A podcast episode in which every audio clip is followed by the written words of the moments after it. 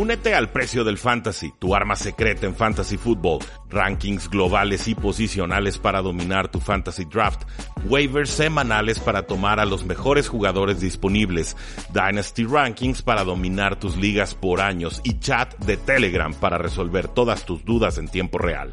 Visita stam.store diagonal precio NFL o da clic al link en este episodio para suscribirte.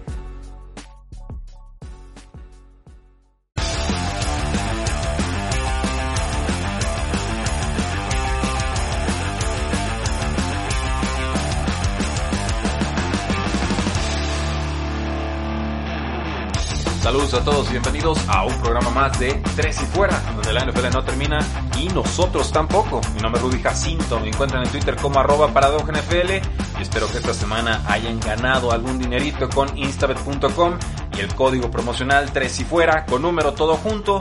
Ya lo saben, 500 pesos totalmente gratuitos para ustedes sin necesidad de que registren tarjeta de crédito o de débito. Yo esta semana vi a Russell Wilson contra Los Ángeles Rams, me gustaba la apuesta, dije promedian 34 puntos por partido, me están pidiendo 25-26, los tomamos, vamos por las altas y toma la que Russell Wilson se avienta el peor partido de toda su temporada. Así es el mundo de las apuestas, pero espero que ustedes hayan tenido mejor suerte o mejor puntería. Instabet.com, código 3 y fuera, 500 pesos. ¿Qué esperas? Úsalos, no tienen costo y no tienen riesgo. El día de hoy tenemos a Oscar Huerta de Tres y Fuera Cardinals para realizar la primera parte de nuestro recap, nuestro resumen de lo que sucedió en la semana 10. Una semana importante que incluye la recepción milagrosa de DeAndre Hopkins contra los Buffalo Bills cuando se acababa el tiempo en el reloj. Por supuesto, la consolidación del corredor de Andre Swift como titular de los Detroit Lions en su partido contra Washington. Se habían tardado en darle esa oportunidad. Y por supuesto también hablamos de la victoria de los Colts sobre los Titans en el Thursday Night Football.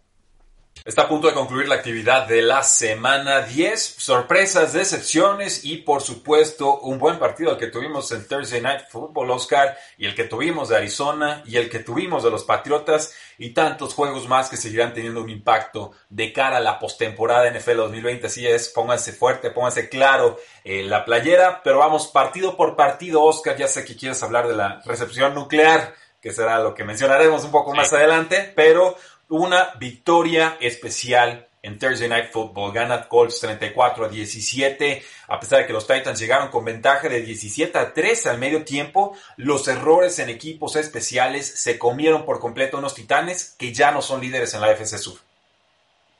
Eh, sí, justamente lo dijiste especial porque fue de equipos especiales principalmente y, y creo que es lo que concluyo de este partido, que los Colts en realidad eh, están muy bien entrenados. Eh, eh, creo que sobresalen en la defensiva en los equipos especiales y, aprovecharon eso en este partido. una mala patada que fue como de 17 yardas primero del, del, pateador Trevor Daniel y luego una bloqueada que termina en touchdown prácticamente un segundo después. son muchos errores para que los Titanes logren recuperarse. Ryan Tannehill y Derrick Henry han estado jugando bien, pero este tipo de partidos que son divisionales, que son cerrados, los va a ganar el que cometa menos errores. Y, y Colts no solo no cometió errores, sino aprovechó los de Titanes. Totalmente, totalmente. Historia de dos mitades. Bucaneros gana 46 a 23, Oscar, pero sufrieron muchísimo en la primera mitad, sobre todo con una entrega de balón de Ronald Jones, que convierte Teddy Bridgewater en touchdown. Eh, muy agresivo este equipo de Panteras. Desgraciadamente en la segunda parte los alcanzan, le sacan ventaja y sale lastimado Teddy Bridgewater de una lesión de rodilla. Sí, bueno, Panteras estaba dando yo creo que de las mejores primeras mitades que podía dar contra un equipo como Bucaneros, pero darlo durante cuatro cuartos con un equipo que en realidad es inferior, por lo menos en, talento, eh, simplemente no es fácil. Y, lo vimos con Tom Brady, con Mike Evans, con Chris Godwin, con Antonio Brown, con Rob Gronkowski, con Ronald Jones, con Leonard Fred, con todas estas armas que tienen los Bucaneros. Y, Panteras, pues simplemente te pones a ver los nombres y, y no, simplemente no es comparable. Entonces, eh, se mantuvieron dentro del juego, creo que fue eh, otra vez un muy buen cocheo de, Matt Rule, pero eh, encima de todo le, sumas la lesión de Bridgewater y pues no, simplemente no te va a dar para, para combatirle a tantas armas que tiene Bucaneros. va a ser difícil aguantarle cuatro cuartos y no puedes mantener ese, ese nivel. Y, y bueno, seguimos viendo problemas con Bucaneros, pero hay tiempo para que los resuelvan.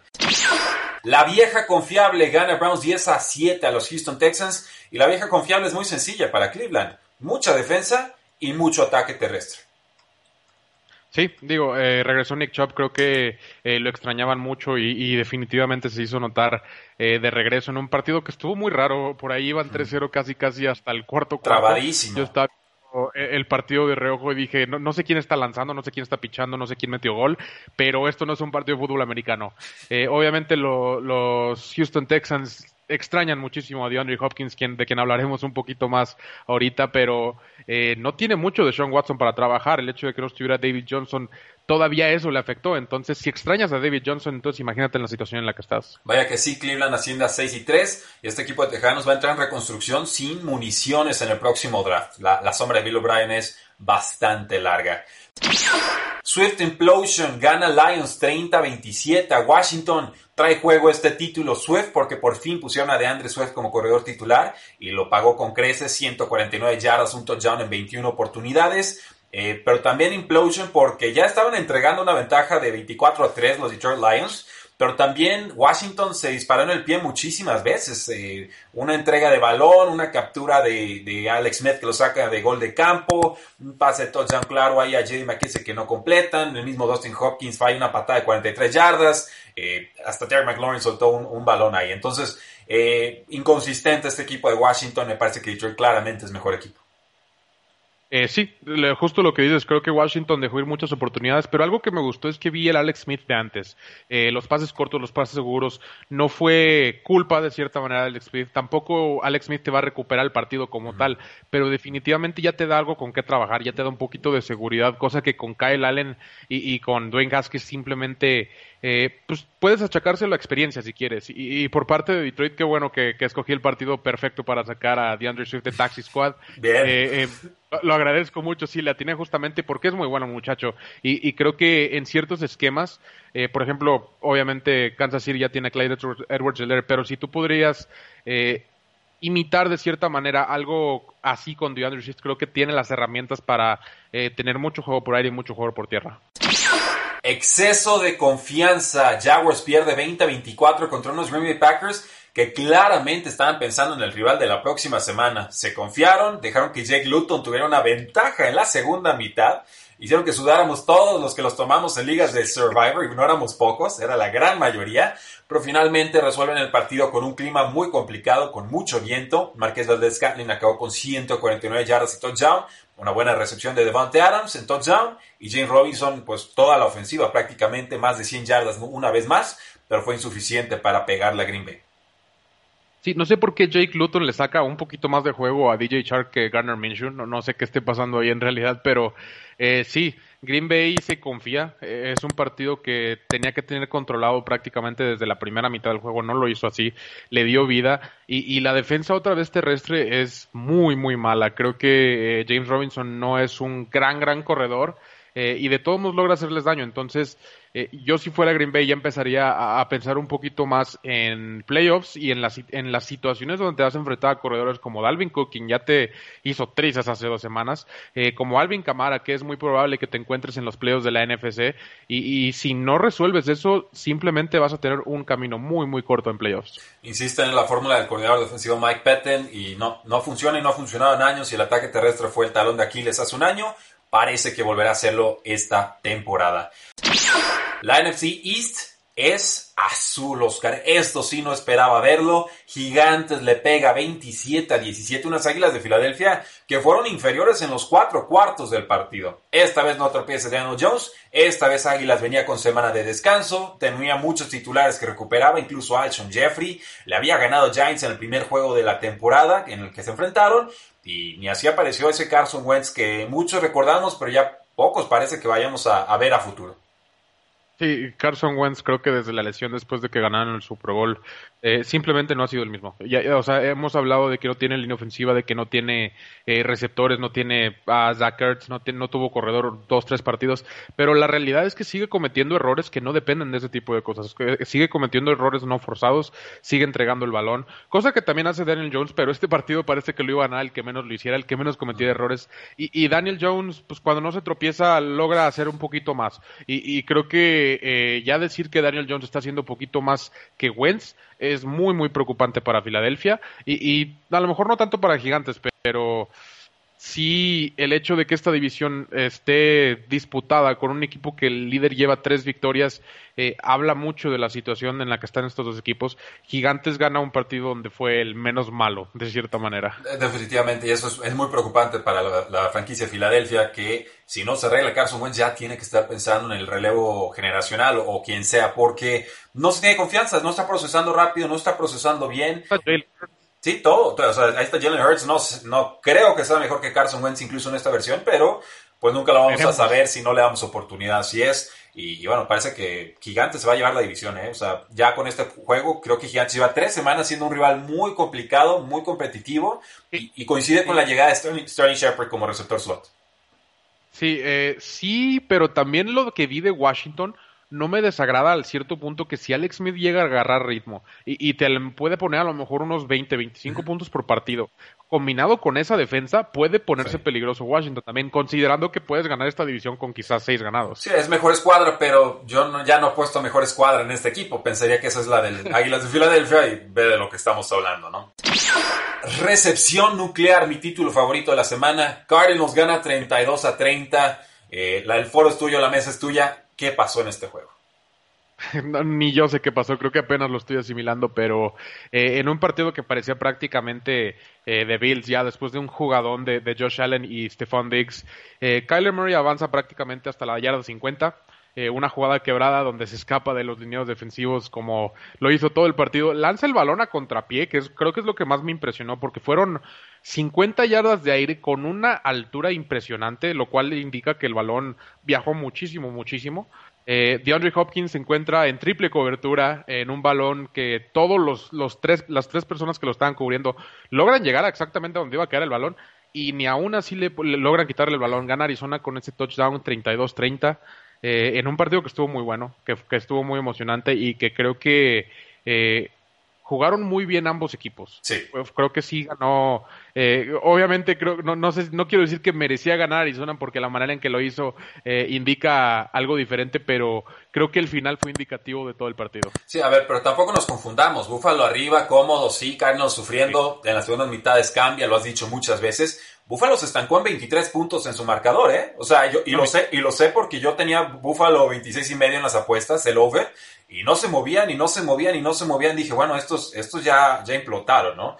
Sacan una serie final, pero no es que tampoco Buffalo fuera eh, avasallador. Justamente, justamente eso que dices de la segunda mitad, no sé qué pasa, no sé la capacidad de adaptación de tanto Vance Joseph como Kingsbury para, como Kingsbury para la segunda mitad, eh, algo pasa, algo pasa que me encantaría que pasara desde el principio del partido, pero, pero no logran hacerlo. Este partido ya se vio un poquito mejor el primer tiempo, pero ese segundo tiempo simplemente parece otro equipo.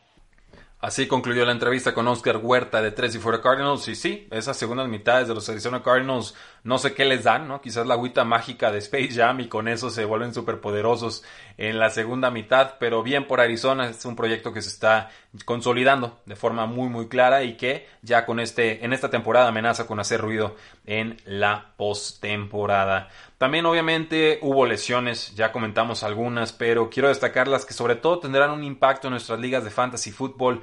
Ahora que estamos tan cerca de los fantasy playoffs que en la mayoría de las ligas empiezan en la semana 14. Así que si tenemos algún jugador lastimado que vaya a estar fuera dos o más semanas y tenemos un roster ahí que está peligrando, que está ahí al filo, pero no necesariamente del otro lado para llegar a postemporada, es totalmente válido descartar esos jugadores para buscar ayuda más inmediata. Caso y ejemplo, Drew Brees, el quarterback de los Santos de Nueva Orleans, con una lesión de costilla. Se reporta que son cinco fracturas de costilla, que había entrado con una fractura al partido del día eh, de ayer, pero que además tuvo un colapso de pulmón y por eso los Santos obviamente no lo dejaron regresar al campo. Es una lesión que lo tendrá fuera semana a semana pero me parece muy optimista ese, ese pronóstico. La realidad es que yo no esperaría ver a Drew Brees hasta la postemporada. Y entonces veremos un poco más de James Winston y de Tyson Hill.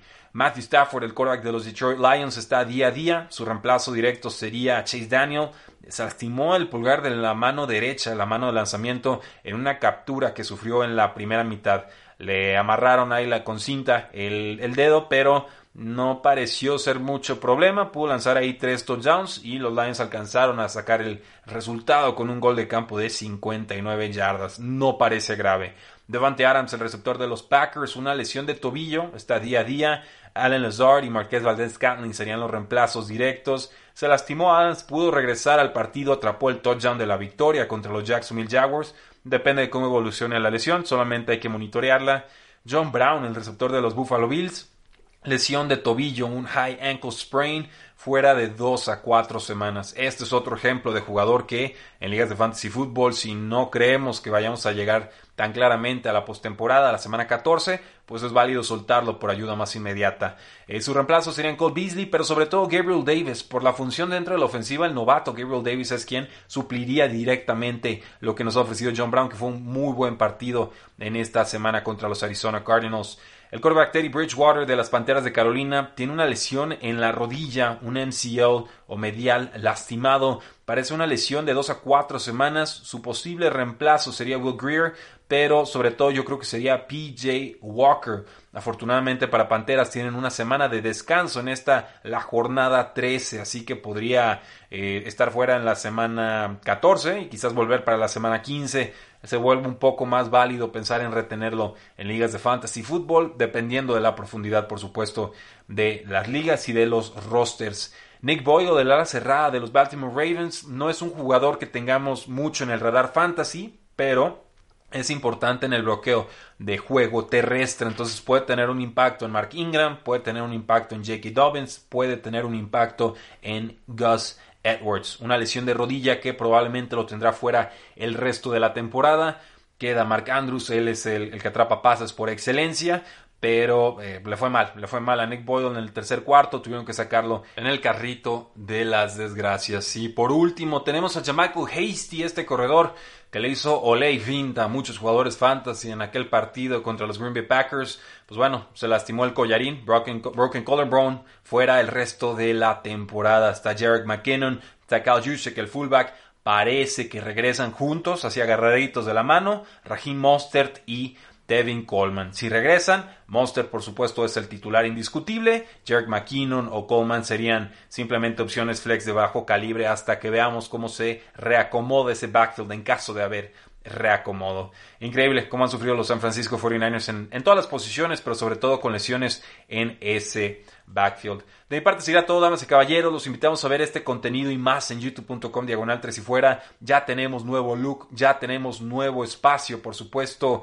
340M eh, frecuencia deportiva. Se ve distinto, se ve renovado, se ve mucho, mucho mejor, se ve profesional y más cercano a lo que yo tenía visualizado para 3 y fuera de cara a el 2021. Así que dense una vuelta, chequenlo, si les gusta se suscriben, si no se lo mandan a sus enemigos para que ellos se suscriban y todos contentos. Espero que tengan un excelente inicio de semana, porque la NFL no termina y nosotros tampoco. Tres y fuera.